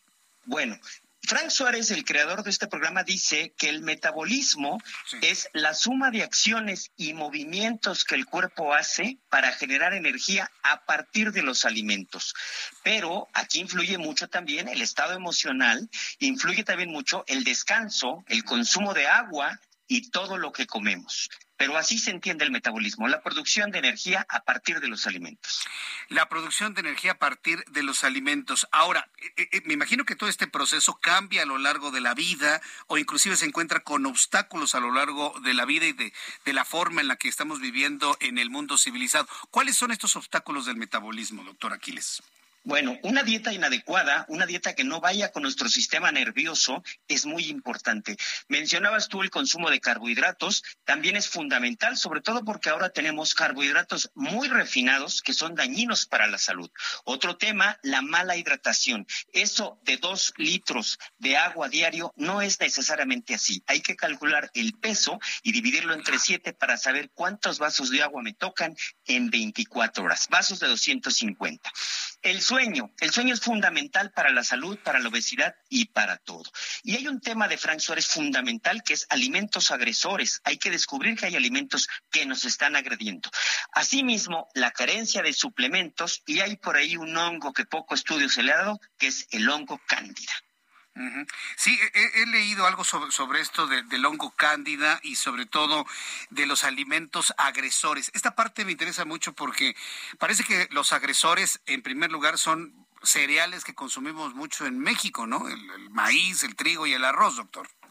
Y sí, eh, es correcto, los cereales son uno de los agresores, pero imaginemos rápidamente una madre que le da a su hijo un cereal, es un carbohidrato, con leche otro carbohidrato, con plátano otro carbohidrato, y le pone azúcar, otro carbohidrato. Ese niño va a terminar obeso y con serios problemas de salud. ¿Cómo ha cambiado, cómo ha cambiado la, la, percepción? Porque antes se pensaba que un desayuno saludable era leche con cereal, azúcar y mucha fruta. Y decían, no, pues yo estoy súper saludable. Hoy sabemos que eso sube mucho de peso, ¿verdad, doctor Aquiles?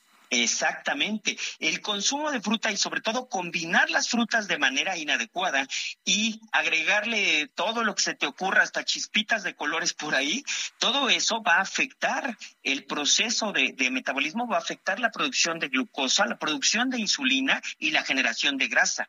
Y esto acordémonos que la grasa son ácidos grasos. Los ácidos grasos queman e inflaman el cuerpo. Yo sé que muchas personas que nos ven y nos escuchan conocieron y conocen a Frank Suárez y todo el estudio que ha hecho del metabolismo.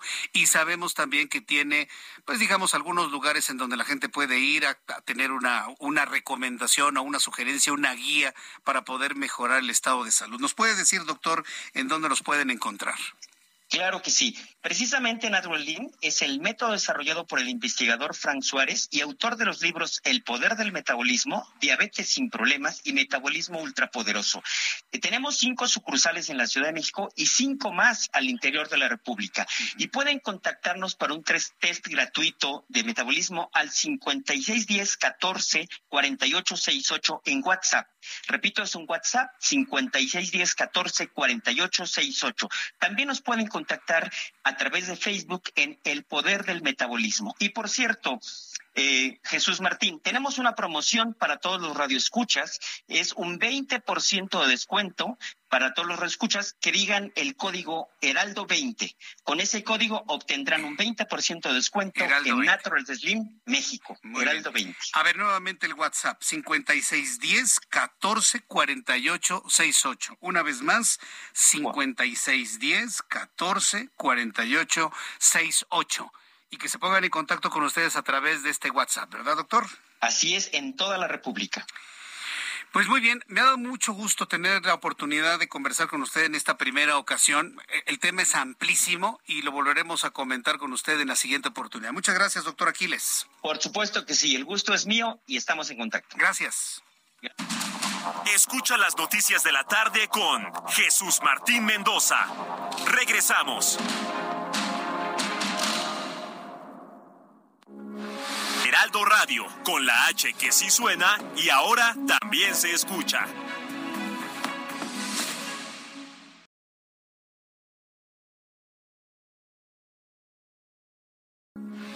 Heraldo Radio, con la H que sí suena y ahora también se escucha. Continúa Heraldo Noticias de la tarde con Jesús Martín Mendoza.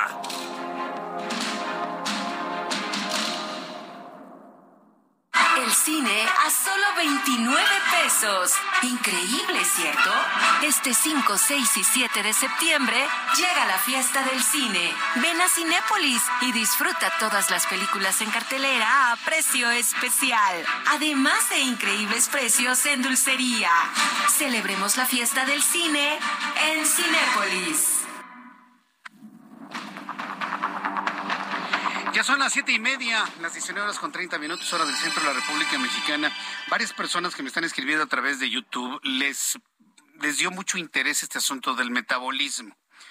Eh, voy a invitar al doctor Aquiles de manera pues, no tan frecuente, pero sí en, en, periodos regulares, con el fin de que podamos también nosotros hacer una aportación como programa informativo de lo que tiene que ver con, con, la salud, porque finalmente sí estamos en un problema de obesidad muy grande en México, ¿eh? muy, muy grande. Todo lo que está sucediendo en los Estados Unidos está viniendo hacia nosotros y varias personas me han estado comentando sus experiencias, que si el páncreas, Dalia Patricia me dice, es que lo importante son las porciones.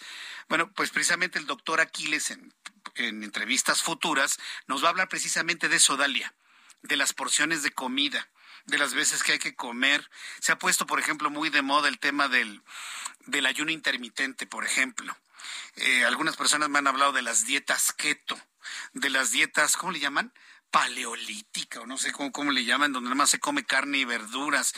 Hay una gran cantidad de ideas en donde la gente quiere de alguna manera bajar de peso o, tener un estado de salud mejor. Bueno, pues con el doctor Aquiles iremos platicando cuáles son las mejores formas. lo que le puedo adelantar es que no se vale eliminar nada nada, o sea, todo es bueno, las proteínas, los vegetales, los carbohidratos, y se lo digo por experiencia personal, todo es bueno, pero lo importante es saber las porciones, conocer el propio cuerpo y a partir de ahí empezar a determinar junto con un especialista en salud, pues la dieta que más le convenga. Al ratito le voy a compartir también un video que de un reportaje que hizo la BBC de Londres, buenísimo, se lo voy a compartir a través de Twitter, en donde se habla de la salud intestinal y de la microbiota intestinal. Lamentablemente en el programa de radio no me da tanto tiempo para poderles platicar tantas cosas, así que luego algunas se las voy a compartir a través de mi cuenta de Twitter, arroba Jesús Martín MX. Está buenísimo. Lo consideran algunos científicos el segundo cerebro del cuerpo, la microbiota intestinal. Pero bueno, para las personas que les interesó el tema del metabolismo, le voy a repetir el número de WhatsApp en donde usted tiene que escribir 5610 14 48 68. 5610 14 48 68. Y ahí usted manda un mensaje de WhatsApp y tendrá la información que usted necesita. Bien, cuando son las 7.33, las 7.33 horas del centro de la República Mexicana, mucho del estado de salud transita por la actividad física. Y no se hace mucha actividad física, platicaba de los niños, por la tecnología, pero también por la inseguridad. Mucha gente ya no sale al parque, muchos niños ya no salen al parque, no salimos a las calles, no caminamos por el temor a que nos asalten, a que ante el abandono de algunas áreas públicas, bueno, se esconda algún ladrón, algún ratero y nos haga pasar un muy, muy mal momento. Esto nos lleva a pensar, bueno, ¿qué vamos a hacer con nuestras áreas públicas? ¿De qué manera se pueden rescatar para que sean áreas seguras para la convivencia, para el deporte, para la actividad física, para lo que sean? Y fíjese que me encontré también con una información muy interesante de una fundación que se llama Fundación 20, que tiene el objetivo de recuperar espacios públicos como parques, canchas, kioscos, teatros al aire libre, que hoy prácticamente se encuentran abandonados. Me parece fundamental, si estamos hablando de salud, el poder tener espacios seguros para poder caminar, para poder hacer ejercicio. Y bueno, pues entro en comunicación con Carlos Cadena Ortiz de Montellano. Él es presidente de la Fundación Vinta, a quien yo le agradezco estos minutos de comunicación con el auditorio del Heraldo Radio. Estimado Carlos Cadena, bienvenido, muy buenas tardes. ¿Qué tal, Jesús Martín? ¿Cómo estás? Muy buenas tardes. Un saludo a tu auditorio. Pues me parece muy interesante que exista este interés más allá de los gobiernos locales o estatales o federales. De, de, una necesidad de recuperar espacios públicos con el propósito de, junto con la comunidad y la sociedad, pues eh, tenerlos y usarlos de manera segura. Eh, eh, coméntenos, por favor, cómo va la idea, cómo está el proyecto y por qué tiene este interés la Fundación 20. Fíjate que en la Fundación DINTE estamos convencidos de que la mejor vacuna para muchos fenómenos sociales es tener un tejido social eh, robusto, fuerte, integrado. Y por eso la Fundación es a lo que se dedica, a recuperar espacios públicos que en algún momento eh, se han encontrado abandonados, como muchos en el país, y a través de recuperar esos espacios públicos promover cultivar y mantener un tejido social. ¿Y qué te estoy diciendo con esto? Que la Fundación 20 hace una intervención, pero no nada más de pintar y de a lo mejor sembrar pasto y poner una cancha o, algo así, sino que hacemos una intervención obviamente física que tiene que ver con los hábitos, con la pintura y demás, pero hacemos también una intervención social que diría de casi seis meses en promedio, en donde recuperamos el espacio, pero hacemos, por ejemplo, una pequeña liga de fútbol, hacemos una liga de básquetbol, hacemos un club de, tejido a lo mejor para adultos o para abuelitas o para señoras, hacemos un club de ajedrez para, para los abuelos, hacemos promovemos que los abuelos le cuenten cuentos a los pequeños, porque creemos que la salud de una sociedad no nada más es física, sino también es una salud social, ¿no? Creemos que ocupar el espacio público de forma positiva es una herramienta muy poderosa de cualquier país, de cualquier comunidad, para arreglar muchos de estos problemas. Te quiero compartir, por ejemplo, el caso de la comunidad del Pedregal en Atotonilco de Tulca. Tú recordarás que hace algunos años hubo una explosión muy fuerte en una toma clandestina de combustible. Cuando nuestra empresa madre, la inmobiliaria 20, que es una, una compañía mexicana que cotiza en bolsa, en donde se ha desarrollado más de 50 mil casos para familias mexicanas, y que gracias a esos casos el, el, eh, su patrimonio ha estado subiendo de forma importante de, valor. Cuando llegamos a esa comunidad, pues había niños pequeños vendiendo de tanditos de gasolina de 4, de 5 litros.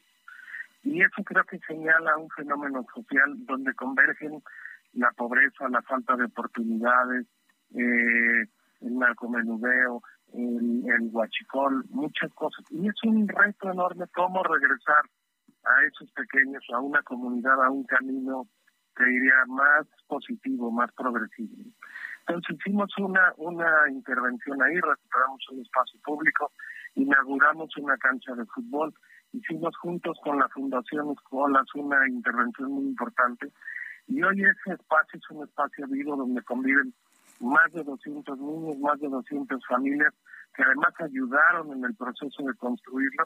Y realmente creo que estamos cambiando la cara de esa de esa comunidad. Ahora, eh, eh, eh, una vez que se logra esto, que se ubica, por ejemplo, en el caso del Pedregal Natotonilco de Tula, en el estado de Hidalgo, un espacio, se interviene de manera física y de manera social. los vecinos se adueñan, hacen propio ya este espacio y por lo tanto lo cuidan. A partir de ese momento, ¿quién mantiene? Porque aquí el reto es, es mantener. ¿Quién, lo mantiene? ¿La sociedad, la fundación, el gobierno municipal, el gobierno estatal, el gobierno federal? ¿En quién queda la responsabilidad de mantener, que me parece que es la parte más difícil, mantener las cosas como se lograron ah, eh, en un inicio, ¿no? Fíjate que se hace una intervención colaborativa donde participan muchas veces el municipio, participa la comunidad y participa la fundación y hacemos una especie de pequeño patronato para organizar la, liga, donde se hace muchas veces una aportación muy pequeña, pero que en volumen es lo que le da esos eh, los recursos suficientes para mantenerlo. Y que una vez que se vuelve vivo, que las familias lo ocupan, realmente se vuelve una parte este, muy significativa de su vida diaria.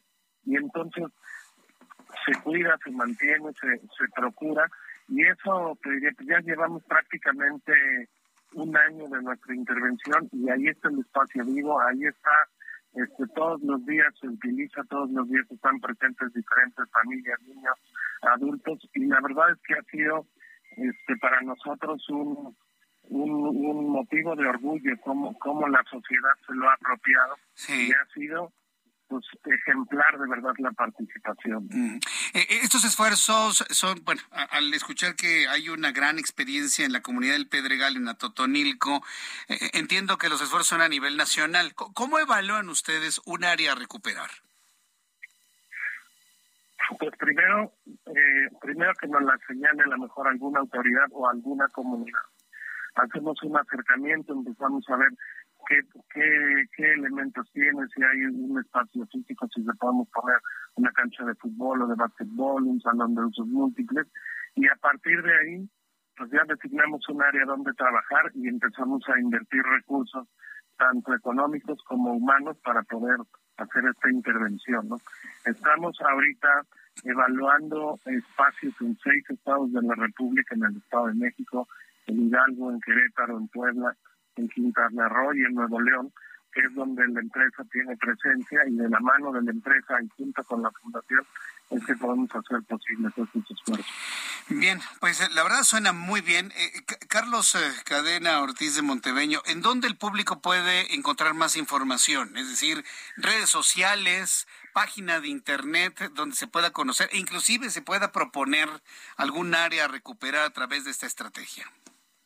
Así es, pueden encontrarnos en redes sociales como Fundación 20 y también hacerles la invitación. Este el lunes 5 de septiembre vamos a hacer un torneo de golf en la Ciudad de México para procurar recursos para nuestra siguiente intervención y vamos a estar manteniendo pues a nuestros amigos eh, informados de eventos culturales, de eventos musicales, de eventos deportivos que vamos a utilizar como medio para conseguir recursos para, para esta labor. Muy bien, bueno, pues estaremos muy atentos de cómo va esta, esta gran iniciativa y tendremos oportunidad de platicar eh, en el futuro. Muchísimas gracias, Carlos Cadena. Gracias por estar con nosotros el día de hoy aquí en el Heraldo.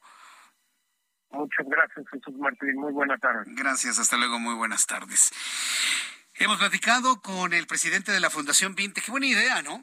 Qué buena idea de poder recuperar de, esta manera integral y, colocando a la sociedad como punto fundamental espacios públicos canchas, áreas verdes, camellones, eh, banquetas, en fin, una gran cantidad de áreas para poderlas hacer del uso de la gente, que no queden nada más allá abandonadas como, ay, qué peligroso caminar por ahí. No, hay forma de recuperarlas y a eso se está dedicando la Fundación 20. Son las 7 con 43 horas del centro de la República Mexicana. Súbale el volumen a su radio con lo que le tengo que informar.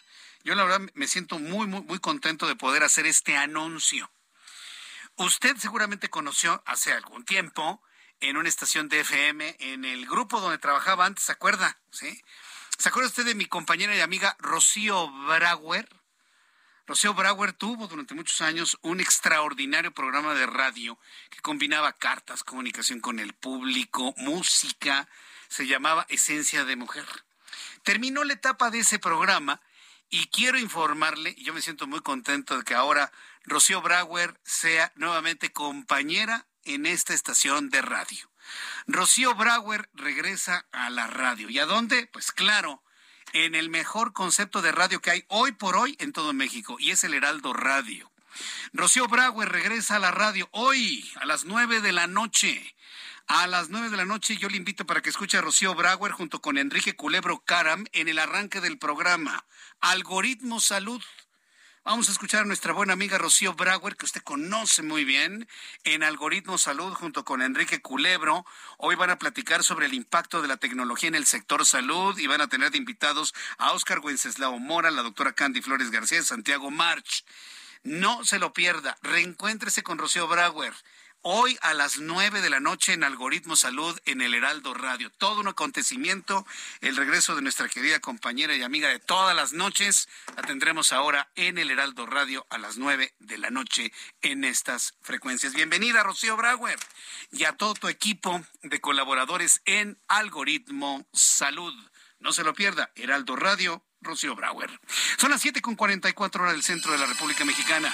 En otros asuntos, en otros eh, temas que le quiero informar, los asuntos relacionados con la iniciativa sobre la eliminación de la prisión preventiva oficiosa por ser violatoria de los derechos humanos y la presunción de inocencia serían discutidos en la sesión del Pleno de la Corte el próximo jueves. Bueno, hoy jueves tendrían que haberse discutido. Sin embargo, el ministro presidente de la Suprema Corte de Justicia de la Nación anunció que el debate será hasta el próximo 5 de septiembre. Así lo anunció hoy Arturo Saldívar. Ya que hablamos de la Suprema Corte de Justicia de la Nación, Marcelo Ebrard, secretario de Relaciones Exteriores, hoy tuvo un encuentro con ministros de la Suprema Corte de Justicia de la Nación. Noemí Gutiérrez, reportera del Heraldo Media Group, nos informa. Adelante, Noemí. Muy buenas tardes. Hola, muy buenas tardes. Pues sí, comentarte que el canciller Marcelo Ebrard Casaubon se reunió la tarde de este jueves con ministros de la Suprema Corte de Justicia de la Nación. En el encuentro privado dialogó sobre litigios internacionales, en especial lo relacionado con el combate al tráfico de armas. Dialogó con los ministros de la segunda sala, Javier Lainez, Alberto Pérez Dayán, Yasmina Esquivel y Luis María Aguilar, quien propone dejar de aplicar la figura de prisión preventiva oficiosa por considerarlo una medida cautelar que tan solo es un disfraz. El canciller informó de este encuentro a través de su cuenta de Twitter y escribió Agradezco la invitación de la ministra y ministros de la segunda sala de la Corte de Justicia de la Nación. Fue una extraordinaria y agradable conversación sobre los litigios internacionales de México, armas y armas. Mi gratitud permanente por su apoyo y consideración. Y nada más recordar que al máximo tribunal este jueves también asistió el secretario de Gobernación, Adán Augusto López Hernández, quien dijo que no trató el tema de la prisión oficiosa, que fue a dejar un documento, y sin embargo, a diferencia de lo que hizo el secretario de Gobernación, pues no fue visible al menos la presencia del canciller en el máximo tribunal. Mi reporte al momento. Muchas gracias por esta información. Muchas gracias, Noemí. Buenas tardes. Hasta luego, muy buenas tardes. Pues recuerden, ¿no? Que todas las actividades que en este momento realice Claudia Sheinbaum, jefa de gobierno, Adán Augusto López, secretario de Gobernación, Marcelo Ebrard, secretario de Relaciones Exteriores, pues prácticamente son acciones de campaña, pues ya les dieron luz verde en el, Tribunal Electoral eh, del Poder Judicial de la Federación. Ya prácticamente tienen luz verde para este tipo de actividades. Hoy, el futuro candidato de Morena a la presidencia, Marcelo Ebrard, pues reuniéndose con los ministros de la Suprema Corte de Justicia de la Nación. Siete con cuarenta y siete hora del centro de la República Mexicana. Hoy es jueves y como todos los jueves, hoy la información de cambio climático con el ingeniero Carlos Álvarez Flores, presidente de México Comunicación y Ambiente. Ingeniero, qué gusto saludarlo. Bienvenido. Muy buenas tardes. Muy buenas tardes, Jesús Martín. Qué bueno que ya estás de regreso de tu tercer periodo de vacaciones, ¿eh? Felicito. ¿Me, me los lleva contando, ingeniero? ¿Me lo está contando? ¿Cómo? Ay, qué bueno. Mira. A ver, adelante. ¿Qué, nos tiene para el día de hoy, ingeniero? Yo le llamo, así, yo le llamo impunidad ambiental. A ver. En 1993, el, aquel procurador, el primer procurador federal de protección al ambiente, un abogado, Santiago Oñate Laborde, nos dijo a mí y a un grupo de ambientalistas, ustedes tienen que denunciar todo, todo lo que esté mal, lo tienen que denunciar. Y yo, yo sí le tomé la palabra. De ese momento al día de hoy, he denunciado a más de 300 empresas de competencia federal por la indebida disposición y manejo de sus residuos peligrosos, contaminando miles de hectáreas, contaminando cientos de cuerpos de agua. Me consta, me consta. Solamente en dos de mis 300 denuncias ante la Profepa, esa Procuraduría Federal de Protección al Ambiente, que lo voy a volver a repetir, hace unos años lo dije, pero hoy lo vuelvo a repetir, la Profepa está podrida. ¿Te acuerdas que se enojó aquel procurador Hernando Guerrero? me reclamó. Me dijo, bueno, ¿qué quieres que diga? Es que yo soy honrado. Bueno, está bien, lo voy a decir. Y entonces corregí un poquito, pero volví a repetir. Pero la profeta está podrida. Y hoy la procuradora, fíjate bien lo que te voy a decir, esto es confidencial, pero lo voy a decir. La procuradora se lo dijo a su segundo, hace poco que yo lo conozco, reconociendo y dijo, no, esta profeta está podrida. Y lo dijo ella, ¿eh? La actual procuradora. De manera, pues, que no estoy mintiendo. ¿Por qué? Porque nunca, solamente en dos de 300, hubo alguna acción, alguna acción que más o menos no fue completa. No iniciaron las medidas correctivas. Ese es el tema. Y de las otras 48, mi querido Jesús Martín, entre esas eh, inservibles, inútiles y corruptas procuradurías ambientales estatales, he denunciado en 16 estados de la República durante 25 años 48 tiraderos a cielo abierto, entre ellos Villahermosa, Oaxaca capital, Tepic, ¿eh? eh Celaya, Chilao, bueno, olvídate, tengo muchas, San Luis Potosí, por supuesto, en Monterrey, en Veracruz, Coatzacoalcos, Minatitlán, eh, el propio puerto, en fin. ¿Y sabes qué ha pasado con esas 48 denuncias? Nada lo que se llama nada. Entonces, ¿cuál es la conclusión? Que este modelo no sirve, pero sí nos cuesta. Te prometo que la semana entrante te voy a dar pesos. ¿Cuántos pesos ha gastado o hemos gastado de dinero de los mexicanos en estos organismos que no sirven? Bueno, sirven para los que están ahí, que se llenan con dinero sucio, dinero corrupto, de empresarios corruptos y de presidentes municipales irresponsables que jamás han manejado la basura, los residuos sólidos urbanos adecuadamente. Hay cosas tremendas como en Villahermosa, donde un acuífero enorme, el acuífero probablemente más grande de esa zona, está contaminado por un tiradero que se llama Lomas de Caballo. Y no ha pasado nada y esa es la tierra del señor presidente, es la tierra de Adán Augusto, que ahorita te referiste a él como posible o precandidato a la presidencia de la República. Pero ¿sabes cuánto le importa a Ebrard, a la señora Sheinbaum o al propio Adán Augusto los daños a la salud, perdón, a los acuíferos, al suelo y al subsuelo? Nada. No les importa nada. Bueno, Ebrar, aquí en el tiradero, en, en el infierno de Bordo Poniente, ya para terminar, no hizo nada, no quiso clausurar el tiradero. Ahorita le echaron tierra encima. No, eso no es clausurar de acuerdo con la norma. Entonces, pues, que ya para terminar, yo soy la mejor prueba de que este modelito no sirve. Es un modelo corrupto. Y por supuesto, los del otro lado, los presidentes municipales y algunas empresas privadas de la basura, y 300 mexicanos dueños de empresas siguen contaminando este país sin que nadie, aunque yo haya denunciado, no hemos podido detener la depredación ambiental en México y sobre todo los daños a la salud. Ese es el tema. Esto simplemente termina enfermándonos de leucemia, de cáncer, retraso mental, bueno, de todo lo que insuficiencia renal. Todo eso son las consecuencias de no tener una gestión adecuada de nuestros residuos aquí en México. Ese es mi comentario el día de hoy, Jesús Martín. Qué barbaridad. Sí recuerdo ese caso de lo del tiradero allá en el bordo. Hasta se acuerdan que sabía decir que se decía que se iba a desfondar ya. Que estaba... Sí, bueno. Y ya nadie habla de eso. ¿Ya se habrá desfondado o no? 75 millones de toneladas de basura ahí. Eso es increíble. Ese es el infierno. Bueno, eh, eh, este Dante se quedó corto. Dante Alighieri, me explico, se quedaron cortos. Ojalá que un día vayas a Gordo Poniente para que veas a lo que huele. ¿Mm? Ya, he estado ahí. es una vergüenza. Bueno, nunca he estado ya adentro, pero en las inmediaciones, vaya que sí huele. Bueno, por eso. Hay que estar ahí para saber lo que es el infierno. Y yo conozco estos 48 y más conozco. Y son el infierno. Pero nadie va. Los niños no van.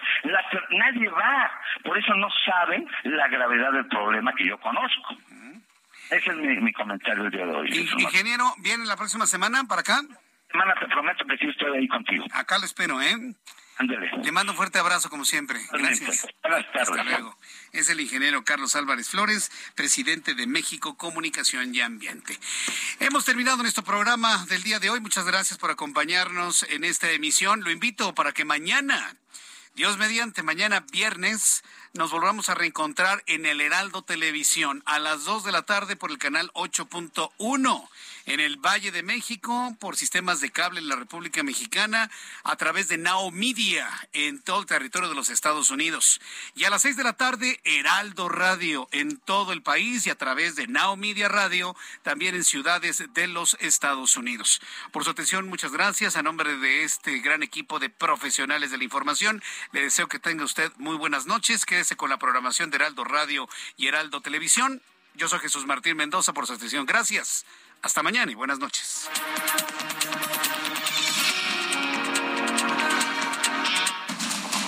Esto fue Heraldo Noticias de la tarde con Jesús Martín Mendoza.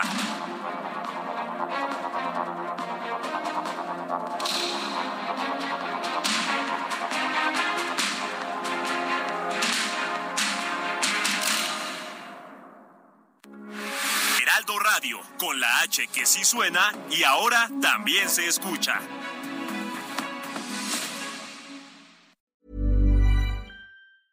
This Mother's Day, treat mom to healthy, glowing skin with Osea's limited edition skincare sets. Osea has been making clean, seaweed infused products for nearly 30 years. Their advanced eye care duo brightens and firms skin around your eyes, while the Golden Glow Body Trio nourishes and smooths skin all over. Go to OSEAMalibu.com and use code MOM for 10% off your first order site wide.